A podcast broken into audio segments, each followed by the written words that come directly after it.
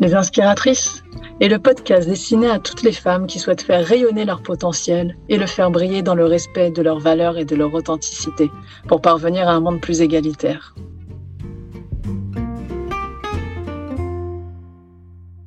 Bonjour à toutes et à tous, ravi de vous retrouver à l'occasion de la Journée internationale des droits des femmes, où je reçois aujourd'hui une personne spéciale, Nouza Skali, une femme politique marocaine brillante et militante pour les droits des femmes. Nouza Skali est une femme politique marocaine affiliée dès son plus jeune âge au Parti du Progrès et du Socialisme et militante engagée pour les droits des femmes. Elle a été la fondatrice de plusieurs associations des droits des femmes comme l'ADFM, le premier centre d'écoute pour les femmes victimes de violences, mais aussi de l'OMDH, l'Organisation marocaine des droits humains. Elle devient élue locale en 1997 à Casablanca après sept candidatures consécutives aux élections et elle est élue au Parlement en 2002 après dix candidatures et 25 ans de campagne électorale. Elle devient ainsi la première marocaine à occuper la fonction de chef d'un groupe parlementaire. Elle est nommée ensuite ministre du Développement social, de la famille et de la solidarité en octobre 2007, occupant cette fonction jusqu'en décembre 2011. C'est avec beaucoup de fierté que je reçois aujourd'hui Nouza Scali, avec qui nous reviendrons sur son engagement politique, son parcours inspirant, les difficultés et les embûches qu'elle a pu rencontrer tout au long de sa carrière politique. Et Nouza Scali partagera également avec nous ses précieux conseils pour nos auditeurs et auditrices et pour toutes ces femmes qui souhaitent embrasser une carrière dans le monde de la politique au Maroc. Je vous souhaite une excellente écoute.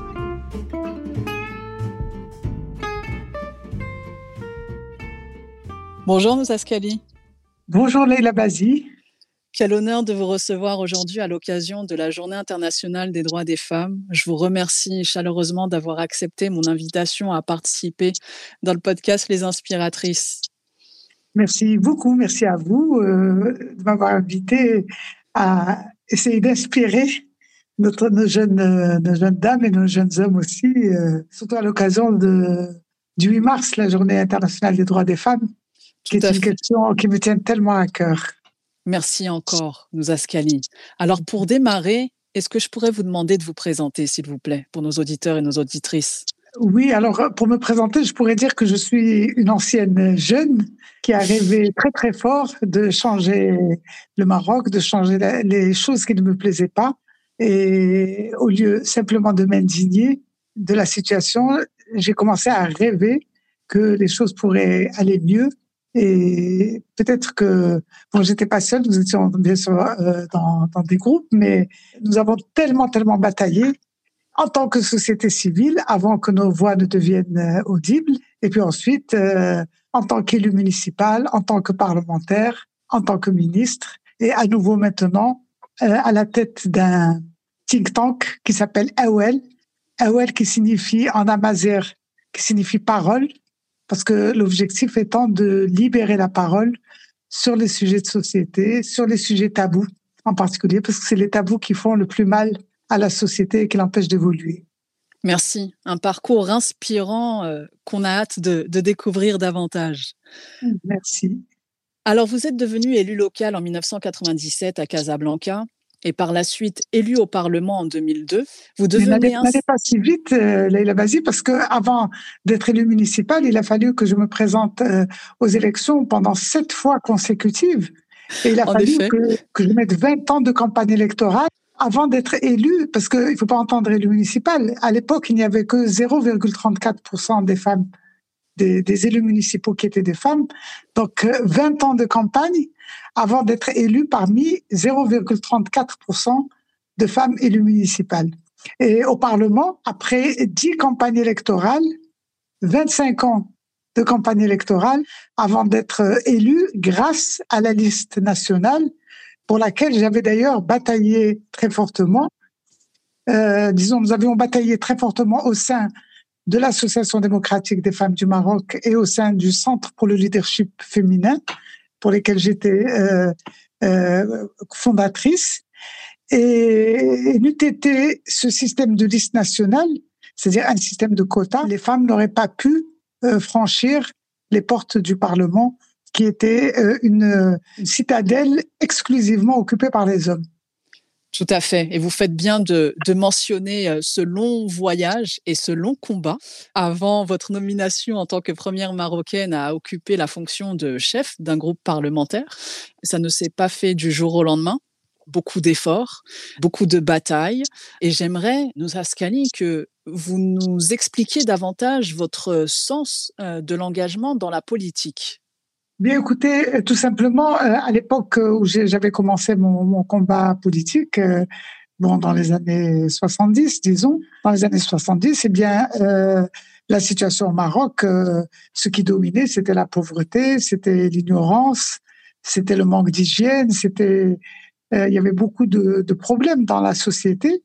Et quand j'étendais mon regard entre la France, dans laquelle je, je faisais mes études supérieures, et le Maroc dans lequel j'étais, j'ai vécu, enfin je suis né, j'ai vécu, j'ai grandi, j'ai passé mon, ma scolarité, je voyais qu'il y avait une énorme différence et je m'étais dit que la différence venait du fait que les gens se sont engagés pour changer leur pays.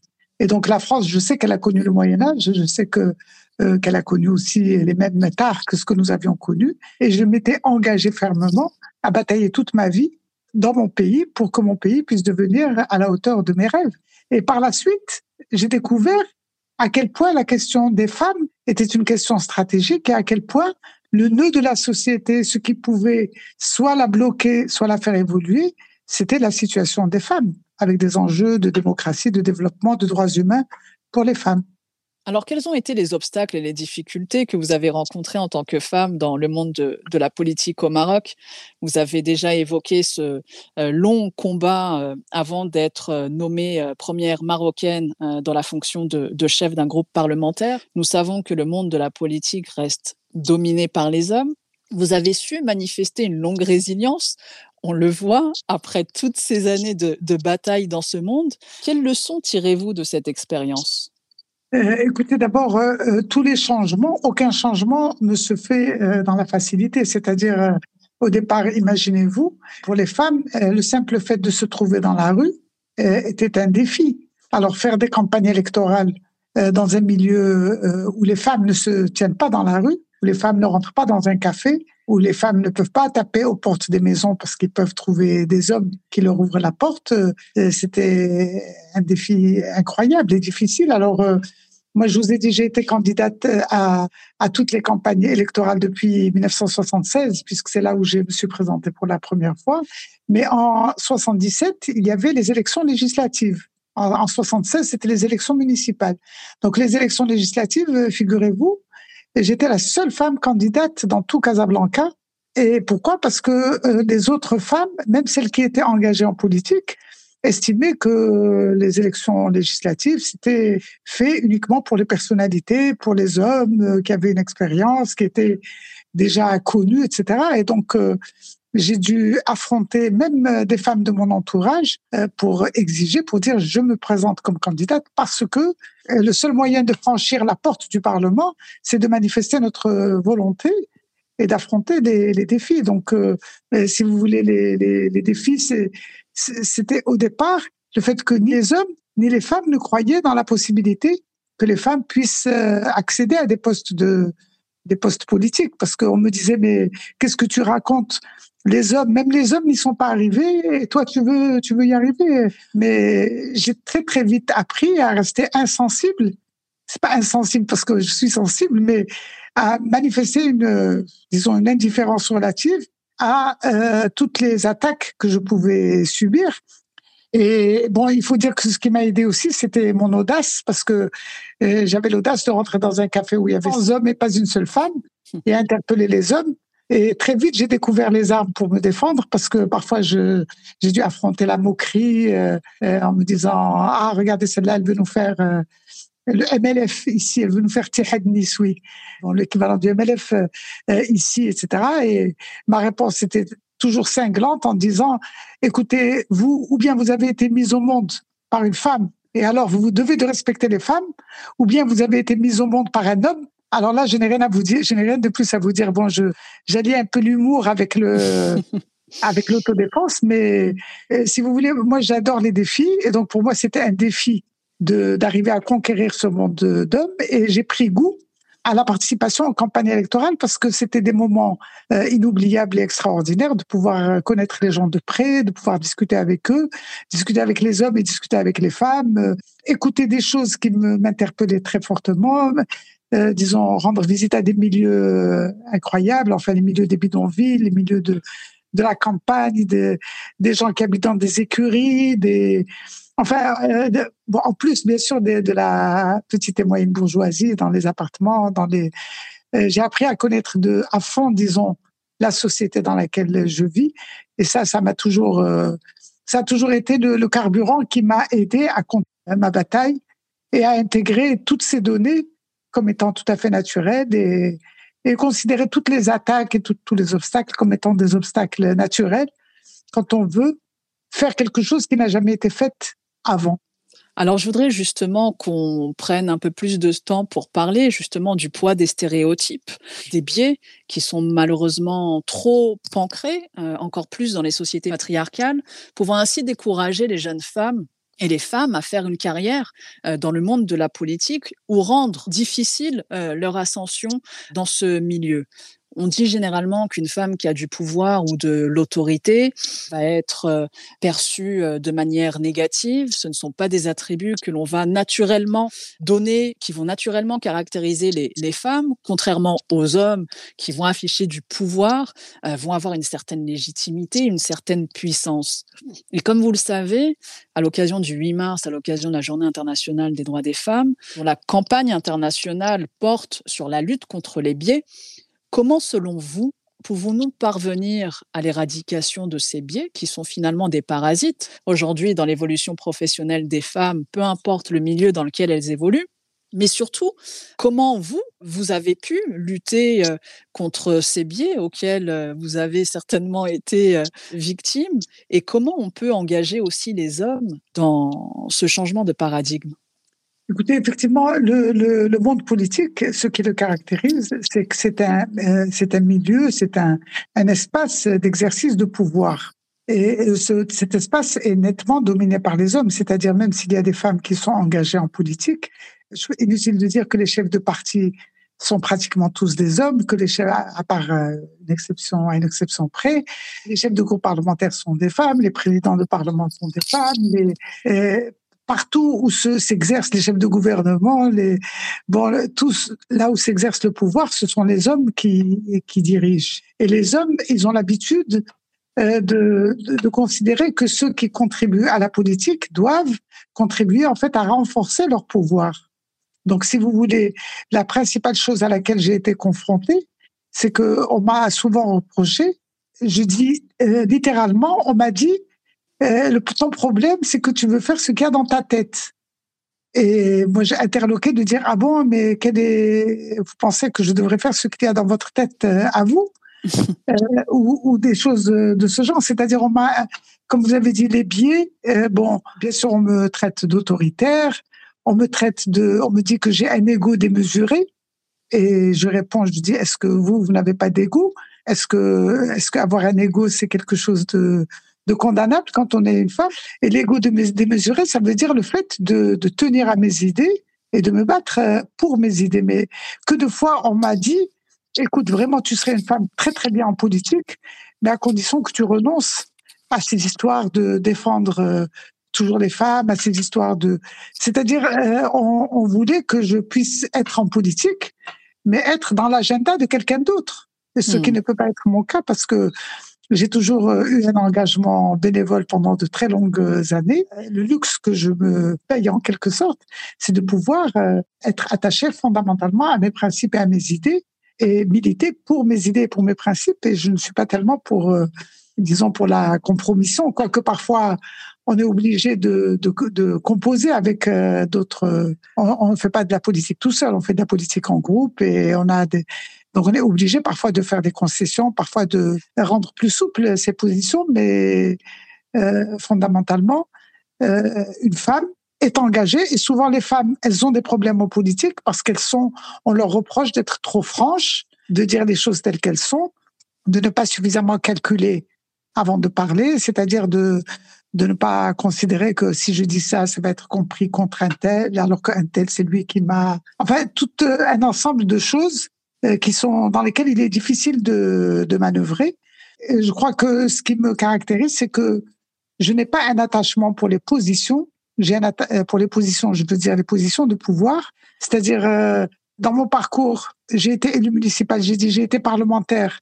Mais après mon première, ma première euh, expérience, ma première législature au Parlement, dans laquelle effectivement j'ai été chef de groupe, dans lequel j'ai déployé une énergie, euh, disons, vraiment très, très importante, qui a marqué les, les esprits.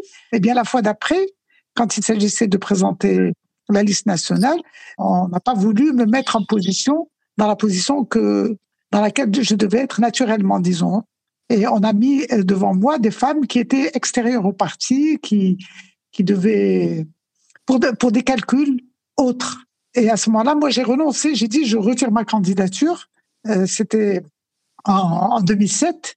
J'ai retiré ma candidature du Parlement en disant, avec prétention, alors que je ne suis pas prétentieuse, mais c'était juste pour me défendre, j'ai dit, euh, ce n'est pas le Parlement qui me donne ma valeur, euh, c'est moi qui donne la valeur au Parlement. Et je, je me suis retirée du, du, Parlement, alors que j'avais la possibilité tout à fait d'y accéder, mais dans une position qui ne me donnait pas satisfaction.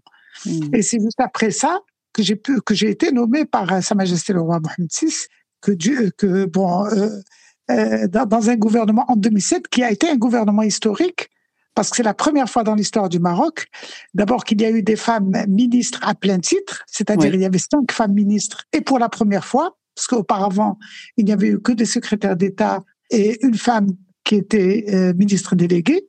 Donc c'est la première fois qu'il y avait des femmes, cinq femmes ministres à plein titre et deux femmes secrétaires d'État.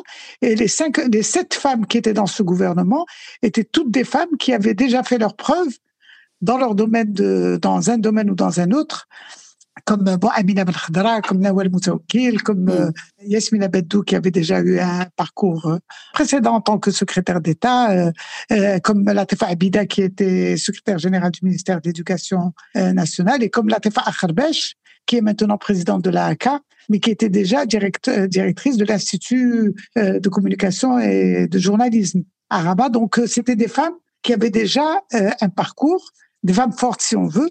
Et ce gouvernement, donc, à ce titre-là, était un gouvernement historique. Mais malheureusement, le gouvernement qui a suivi, c'était celui du PJD, où il n'y avait qu'une seule femme ministre et ça avait constitué un énorme choc pour les Marocaines. Disons ça avait constitué une régression qui avait été euh, enregistré avec douleur par les, les, femmes marocaines. Tout à fait. Et d'ailleurs, j'aimerais qu'on évoque euh, plus en détail, euh, nous Askali, la représentativité politique féminine au Maroc.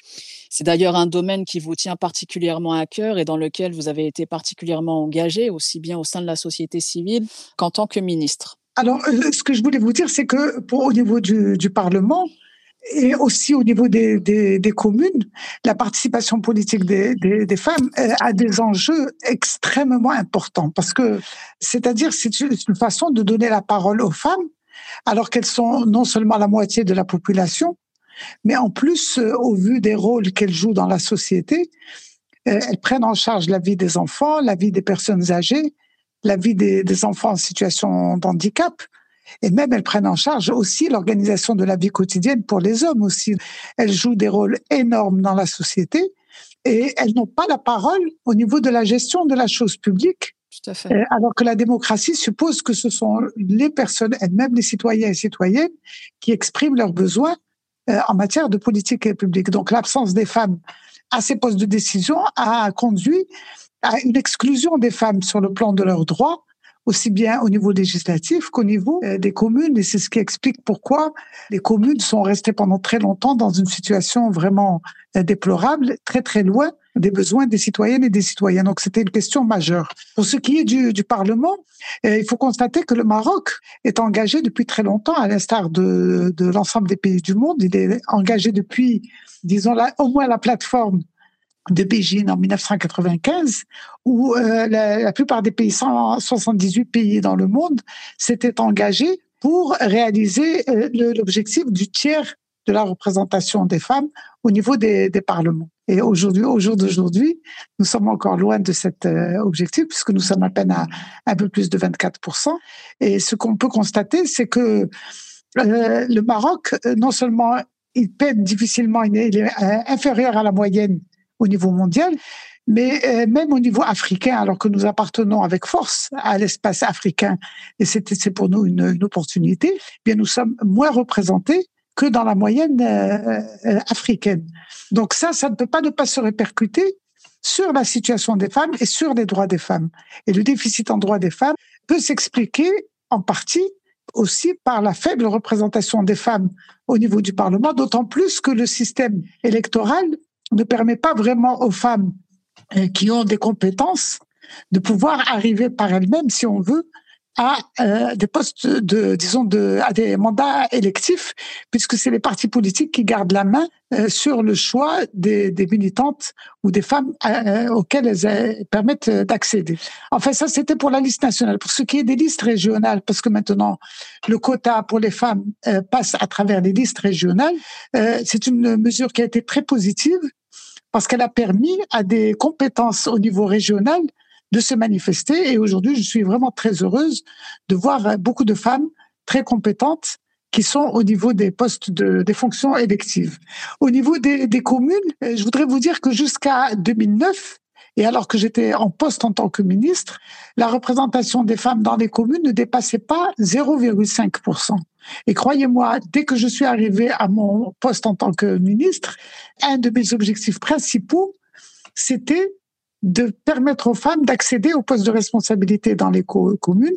Et c'est une des batailles les plus dures que j'ai menées avant même que les lois électorales arrivent sur le, la, table du Conseil de gouvernement, et y compris après, parce qu'une fois que le, disons, le, projet de loi euh, des lois électorales était arrivé sur la table du Conseil de gouvernement, euh, j'ai constaté que les mesures qui étaient prévues pour améliorer la représentation des femmes au, niveau des communes était nettement insuffisante. J'ai mené une bataille qui a été très remarquée à l'époque puisque j'ai opposé en quelque sorte un veto à ce projet de, euh, de loi électorale.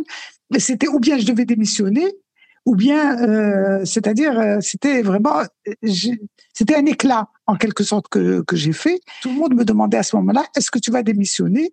Et moi, j'avais dit, écoutez, les journalistes m'interrogeaient, je disais, aucun de mes objectifs ne pourrait être atteint si les femmes n'accèdent pas euh, à la responsabilité au niveau des communes. Donc aujourd'hui, cette représentation au niveau des communes a augmenté de façon remarquable, mais on est encore loin de, du tiers qui est notre objectif, et surtout au niveau des présidences de communes, malgré quelques efforts qu'il y a eu pour mettre euh, à la tête de Rabat, de Casablanca et de Marrakech, pour mettre des femmes mères, ce qui est extrêmement positif. Mais au niveau des communes, d'une façon générale, il y a 1540 communes et le nombre de communes qui sont dirigées par des femmes ne dépasse pas tout au plus quelques dizaines, c'est-à-dire euh, euh, on n'est même pas à 10% de, de, communes qui sont dirigées par, euh, par les femmes. Donc c'est encore une longue euh, bataille euh, à mener, mais on a parcouru beaucoup de chemin. On ne peut que s'en féliciter et c'est le fruit d'abord d'un combat du mouvement féminin et des femmes parlementaires, mais c'est aussi dû à la volonté politique au plus haut niveau de l'État. Et ça, il ne faut pas manquer de le souligner à chaque fois qu'on peut le faire. Le, le changement ne peut advenir que en même temps par le bas, c'est-à-dire par le combat, par les luttes, de la société civile, mais en même temps par la volonté euh, politique à un niveau élevé de l'État. Et là, on peut pas, on ne peut que euh, constater l'engagement de Sa Majesté le Roi depuis son premier discours. Merci beaucoup, Nousa Scali, pour, euh, pour cet euh, éclairage et l'importance aussi de mettre en avant les avancées pour une meilleure représentativité des, des femmes, même s'il y a encore beaucoup d'efforts. On a un dispositif qui instaure un, un mécanisme de discrimination positive. Est-ce que cette même représentativité aussi des femmes peut s'expliquer par le fait que les hommes n'ont pas forcément confiance aux femmes ou que les femmes sont victimes de leurs propres croyances limitantes? Vous parliez de votre audace, du courage de s'affranchir du regard et des jugements des autres. Comment est-ce que vous pouvez expliquer ça? Écoutez, euh, dans votre question, il y a deux aspects. Il y a est-ce que les hommes et etc. Est-ce que les femmes? Bon, pour ce qui est des femmes, euh, je partage avec vous l'idée que les femmes n'ont pas suffisamment conscience de leurs propres capacités. Elles sont souvent beaucoup plus modestes euh, par rapport à toutes les capacités qu'elles ont. Et elles disent non, non, la politique, on s'y connaît pas, c'est difficile, j'ai pas d'expérience, euh, etc. Alors que les hommes en situation où ils ont un niveau, par exemple, de scolarité ou un niveau de culture beaucoup moins important que celui des femmes, mais ils n'hésitent absolument pas à se lancer dans la mêlée parce que c'est tout à fait naturel. Euh, dans leur entourage, ils connaissent des gens qui l'ont fait, etc. Et donc, ça ne, euh, ni ni l'inculture, ni l'ignorance, ni euh, ce genre de choses ne n'intimident pas les hommes, alors que les femmes, elles, n'ont pas beaucoup confiance dans leurs capacités. Donc, euh, deuxièmement, il y a la question de la légitimité de l'élection. C'est-à-dire aujourd'hui, quand on parle des mesures affirmatives ou qu'on parle des quotas, il y a beaucoup de voix parfois qui s'élèvent pour dire ah non les quotas c'est pas démocratique. Non les quotas c'est euh, il faut que les femmes montent avec leurs compétences. Voilà c'est ce qu'on dit en général. Je mets ça entre guillemets. La compétence c'est une obligation pour les hommes et pour les femmes. Et le fait d'être élu ou pas élu n'est pas une question de compétence. Parce que si c'était la compétence on voit bien que dans les résultats du baccalauréat et dans les résultats même universitaires à beaucoup d'échelles, on voit que les femmes réussissent au moins autant que les hommes et parfois euh, beaucoup mieux que, que les hommes. Donc ce n'est pas la question de la compétence qui fait euh, l'éligibilité, euh, c'est la question, il y a la question euh, du poids dans la société et la société, elle donne du poids aux hommes. Quand je dis la société, ce n'est pas vague, c'est précis. Il y a par exemple la tribu, il y a souvent des hommes qui n'ont d'autres qualités essentiellement que d'être soutenus par une tribu et qui, et qui ont donc d'office 3 000, 4 000, 5 000, 6 000, 7 000 voix qui pèsent dans la balance pour leur permettre d'être élus. Mais en plus, il y a la question de l'argent. L'argent joue un, un, rôle extrêmement important dans les élections, même quand ce n'est pas pour corrompre, euh, c'est de l'argent parce que pour faire une campagne électorale, il faut recevoir les gens qui viennent, il faut se déplacer, il faut avoir des équipes qui travaillent, il faut avoir beaucoup d'argent. Et les femmes sont, d'après même le PNUD, dans le rapport qu'il a fait sur le développement. Les femmes ont des ressources, on peut estimer, quatre fois inférieures à ceux des hommes. Donc les femmes n'ont pas l'argent. Elles n'ont pas l'argent, elles n'ont pas le poids, elles n'ont pas l'histoire du pouvoir qu'ont les hommes. C'est-à-dire les femmes sont des forces nouvelles. Et donc par conséquent, le quota, euh, j'aime bien le définir comme étant un objectif chiffré à atteindre en perspective de la parité. Et aujourd'hui, je crois qu'on a suffisamment utilisé l'instrument du quota. Aujourd'hui, il s'agit de transformer le paradigme par un paradigme de parité, c'est-à-dire de dire le pouvoir est là, il faut le partager en deux, à moitié pour les hommes et à moitié pour les femmes. Élisons la moitié des élus des femmes et la moitié des élus des, hommes. Mettons la moitié des ministres des hommes, la moitié des ministres des femmes. Et mettons, euh, si on met le président de la Chambre des représentants un homme, il faut mettre la présidente de la Chambre des conseillers une femme. Si on change de paradigme et qu'on va dans ce paradigme de réaliser l'égalité homme-femme au niveau des droits politiques, mais c'est le pays qui en bénéficiera le plus et c'est des avancées c'est-à-dire, ce sera vraiment une prise en compte des réalités sociales dans leur diversité et de la, composition même de, de l'humanité qui est binaire, qui est homme et femme. Alors pour ce qui est, vous m'avez posé la question, est-ce que les hommes n'ont pas confiance dans les capacités des femmes? Moi je dirais c'est tout le contraire.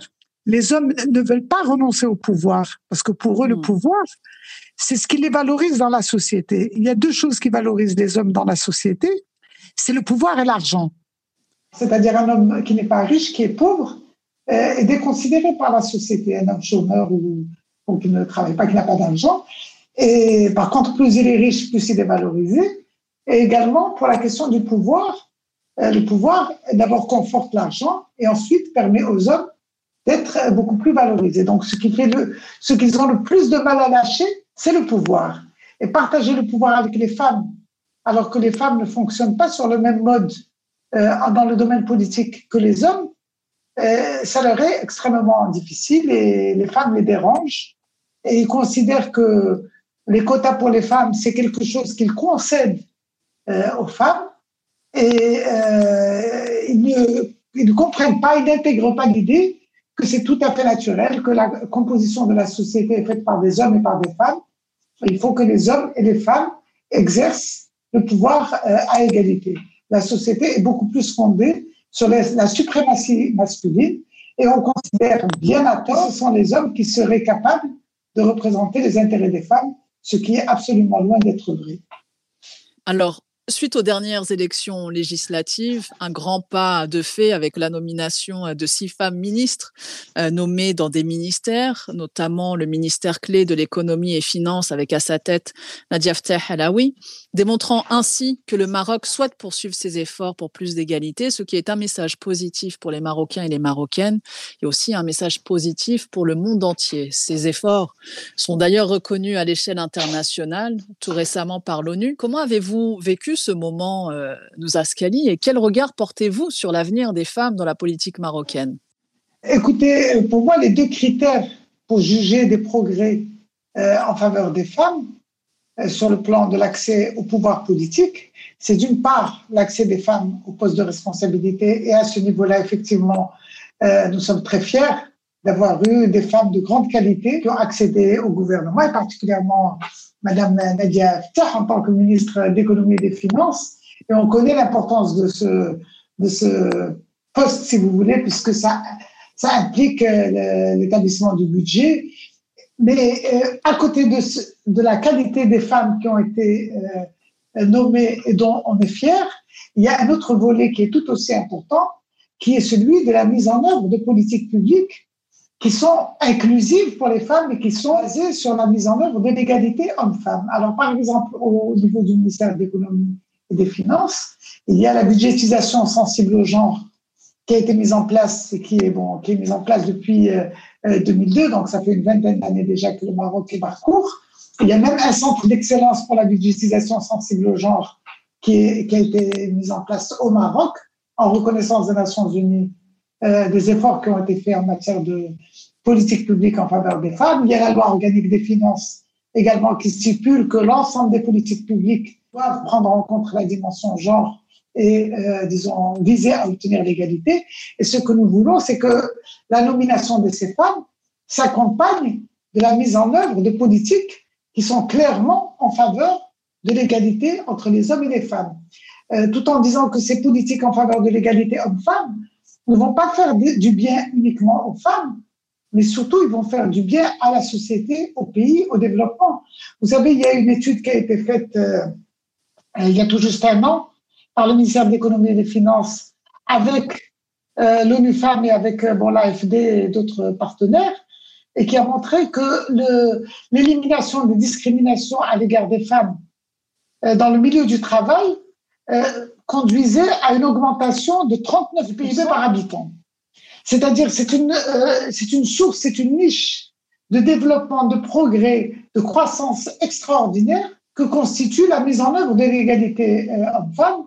Et j'espère de tout mon cœur que ces femmes qui sont euh, dans la position où elles sont aujourd'hui vont également se manifester en tant que militantes, en tant que dirigeantes, qui ont le souci profond de réaliser l'égalité homme-femme, ça ne, ça ne veut pas dire prendre quelque chose aux hommes, ça veut dire mettre en place un système qui est plus équitable et qui fera du bien à tout le monde. Merci Nousa Skali. Vous avez eu la vaste mission de promouvoir les droits des femmes, de l'enfance, des personnes âgées et des personnes en situation de handicap. Vous êtes d'ailleurs la première personnalité d'un gouvernement marocain à proposer l'avortement dans certains cas, un sujet qui reste tabou et qui reste aujourd'hui passible de sanctions pénales sévères. J'aimerais que vous partagiez avec nous euh, vos plus belles réalisations, euh, Nousa Scali, et aussi quelles sont les activités que vous menez aujourd'hui pour poursuivre votre engagement au profit de la condition des femmes? Euh, si vous voulez, la population cible dont j'avais la charge représente à peu près 70% de la population.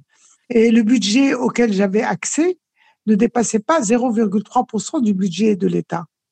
Donc, ce qui fait, euh, il y avait un paradoxe qu'il fallait résoudre par le fait d'activer l'ensemble des, des, secteurs gouvernementaux en faveur des causes pour lesquelles je, dont j'avais la charge, si vous voulez. C'est-à-dire, il y avait une politique intersectorielle qu'il fallait mettre en œuvre euh, au niveau aussi bien des droits des femmes, des droits des enfants, des droits des personnes âgées et des droits des personnes handicapées.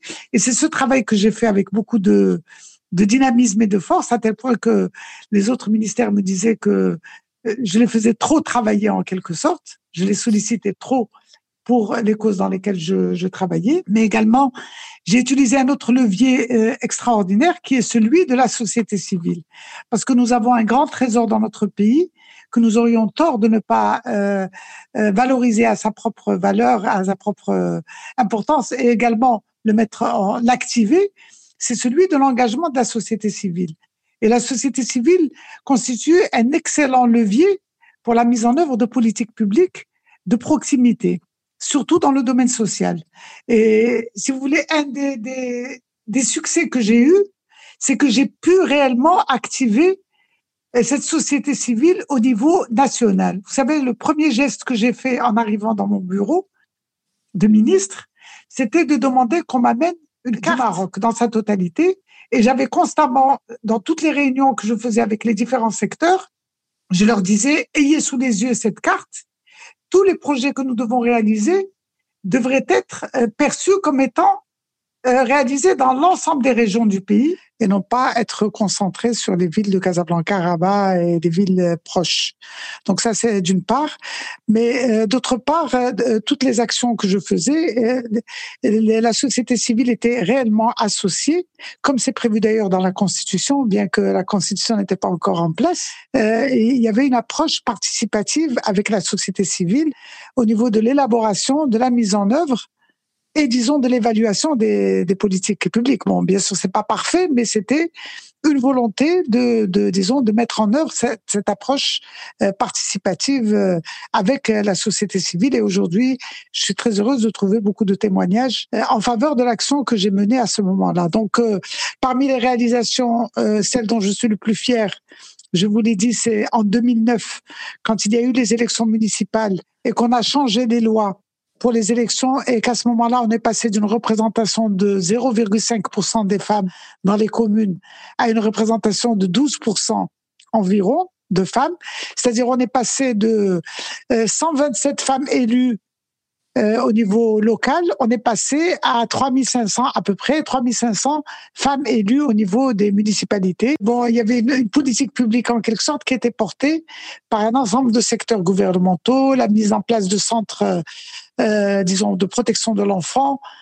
Et au niveau des femmes, c'était également la mise en place de d'espaces multifonctionnels pour les femmes pour le renforcement de leurs capacités.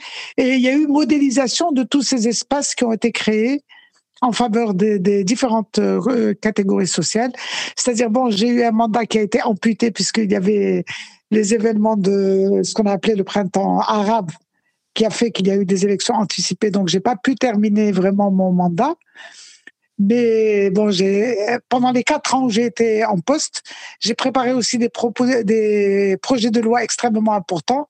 Un projet de loi sur les violences à l'égard des femmes, malheureusement, qui a été abandonné euh, au profit d'un autre projet qui n'était pas du tout à la hauteur. Et également, c'était la, préparation d'un agenda gouvernemental dans lequel c'était des politiques publiques de l'ensemble des secteurs gouvernementaux pour euh, réaliser euh, des objectifs en faveur de, de l'égalité avec des indicateurs chiffrés, avec une application de l'ensemble des secteurs euh, gouvernementaux. Bon, cet agenda gouvernemental de l'égalité a été également partiellement abandonné puisqu'il a été remplacé par un plan d'action gouvernemental qui a été appelé malheureusement ICRAM, avec une approche, disons, caritative, parce que c'était le gouvernement PJD qui est arrivé après. Alors que moi, l'approche sur laquelle je me base est une approche euh, droits humains, une approche euh, participative et, euh, disons, une approche qui, qui vraiment euh, donne au progrès euh, une durabilité, une persistance dans, dans le temps. Voilà. Enfin bon, je bon en faveur des personnes handicapées, il y a eu aussi des. C'est la première fois dans leur histoire qu'ils ont eu 750 personnes en situation de handicap qui étaient des diplômés chômeurs et qui ont pu accéder à la fonction publique. Et ça, jusqu'à présent, j'ai des manifestations de reconnaissance de ces personnes en faveur des, réalisations qu'ils ont pu obtenir durant la période de, de mon mandat. Merci beaucoup, Nzaskali. Et enfin, pour terminer cette euh, interview, quels seraient les messages ou conseils que vous souhaitez partager avec ces jeunes filles et femmes qui nous écoutent et qui souhaiteraient faire carrière dans le monde de la politique ou réaliser tout simplement leurs rêves et leurs ambitions? Écoutez, moi, ce que je peux dire euh, à tous les jeunes euh, filles et garçons, c'est d'abord de savoir que leur attachement à leur pays et la citoyenneté, ce qu'on appelle la citoyenneté, c'est quelque chose de, de fondamental parce que le pays qui nous a vu naître et dans lequel nous sommes appelés à vivre malgré la, mondialisation, c'est notre cher pays, le Maroc, qui a des atouts extraordinaires pour devenir un pays euh, parmi les plus avancés dans le monde, mais à condition que sa population, que ces jeunes en particulier, euh, puissent s'impliquer fortement en faveur du changement, euh, en faveur du progrès. Pour ce qui est des femmes, je voudrais leur dire à quel point leur engagement est important parce qu'elles sont non seulement porteuses d'avenir par leur jeunesse, mais en plus elles sont femmes, donc elles sont doublement porteuses de, de changement et que notre pays a vraiment besoin de ces compétences féministes féminines et également de, de l'abnégation et du don de soi des, des femmes. Et je voudrais dire aux femmes et aux jeunes filles d'avoir confiance dans leurs capacités, de ne pas se dire que non, euh, elles connaissent pas grand-chose, etc. Non, les femmes sont compétentes, elles ont un savoir, elles ont un, beaucoup de qualités, du sens de l'organisation et de l'abnégation aussi, qui font qu'elles sont vraiment capables d'amener le, le, changement. Alors, euh, mon rêve, vraiment, c'est de voir euh, euh, massivement nos, jeunes, les jeunes dans notre pays, s'engager en politique parce que la politique a vraiment besoin de ce sang neuf. Et il faut sentir que le, pays vous appartient, vous les jeunes, si vous vous impliquez parce que vous avez la capacité d'être dynamique et d'apporter vraiment le, progrès. C'est votre droit et aussi votre devoir de vous inscrire dans cette euh, citoyenneté et dans ce changement. Nous, mille merci notre euh, interview touche à sa fin. J'étais vraiment ravie de vous recevoir. Merci d'avoir pris le temps de partager votre parcours inspirant, vos conseils précieux, votre retour d'expérience. C'était vraiment un honneur de vous avoir euh, dans cet épisode spécial dédié à la Journée internationale des droits des femmes. Je vous souhaite euh, une excellente continuation pour la suite de vos batailles, de vos combats.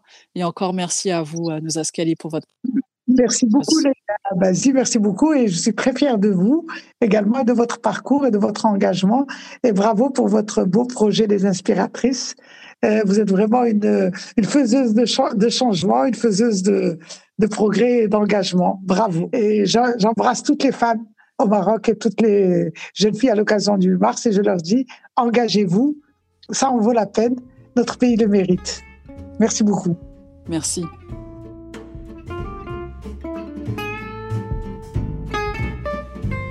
J'espère que cet épisode vous a plu et que vous avez pris plaisir à écouter Nouzaskani, son parcours inspirant, ses engagements au profit de la condition des femmes à l'occasion de la Journée internationale des droits des femmes. Cette journée existe pour nous rappeler qu'il y a encore euh, beaucoup de travail avant de parvenir à une égalité parfaite. Alors je vous invite vivement à partager au maximum cet épisode avec vos amis, vos collègues, votre entourage, pour les encourager aussi à participer à, ce voyage vers plus d'égalité. Et c'est hommes et femmes, main dans la main, que nous parviendrons ensemble à un monde plus égalitaire. Et je vous dis à très vite avec un nouvel épisode. Prenez soin de vous.